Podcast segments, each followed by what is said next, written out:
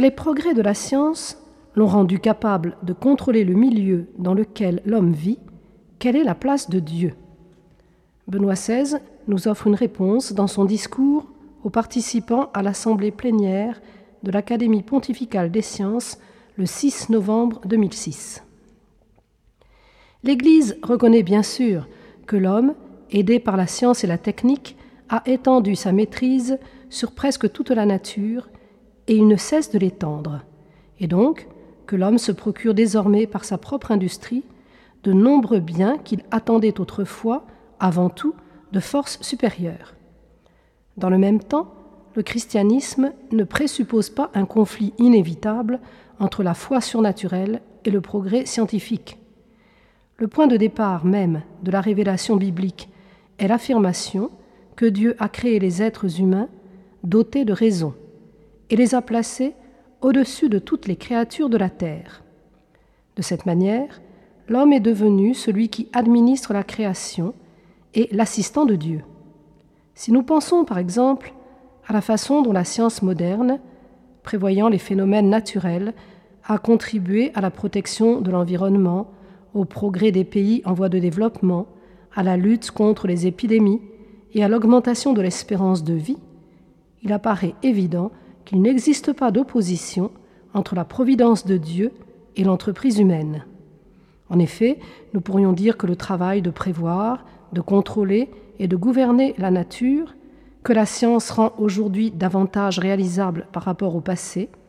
est en lui-même une partie du dessein du Créateur. La science, toutefois, tout en donnant généreusement, ne donne que ce qu'elle doit donner. L'homme ne peut pas placer dans la science et dans la technologie une confiance radicale et inconditionnée, au point de croire que le progrès scientifique et technologique puisse expliquer toute chose et répondre pleinement à tous ses besoins existentiels et spirituels. La science ne peut pas remplacer la philosophie et la révélation en répondant de manière exhaustive aux questions les plus radicales de l'homme, des questions sur la signification de la vie et de la mort, sur les valeurs dernières et sur la nature même du progrès. C'est pour cette raison que le Concile Vatican II, après avoir reconnu les bienfaits obtenus par les progrès scientifiques, a souligné que les méthodes de recherche sont prises à tort comme règle suprême pour la découverte de toute vérité, ajoutant qu'on peut craindre que l'homme, se fiant trop aux découvertes actuelles, en vienne à penser qu'il se suffit à lui-même et qu'il n'a plus à chercher les valeurs les plus hautes.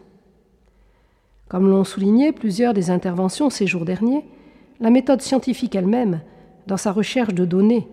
dans leur élaboration et dans leur utilisation dans ses projections, possède des limites intrinsèques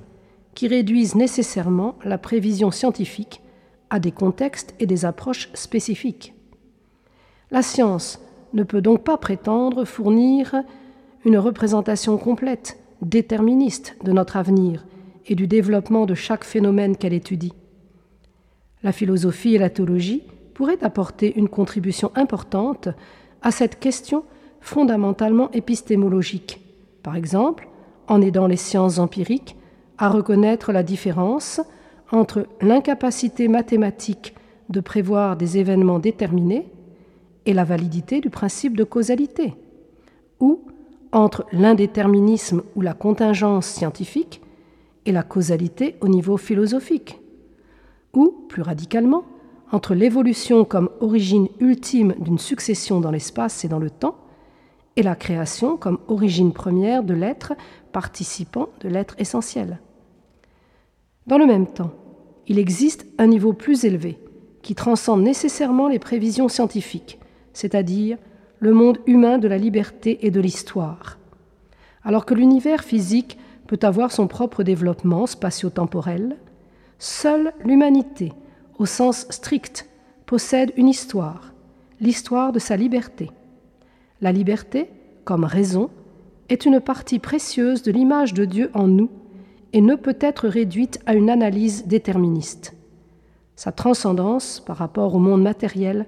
doit être connue et respectée, car elle est un signe de notre dignité humaine. Nier cette transcendance au nom d'une supposée capacité absolue de la méthode scientifique de prévoir et de conditionner le monde humain, comporterait la perte de ce qui est humain dans l'homme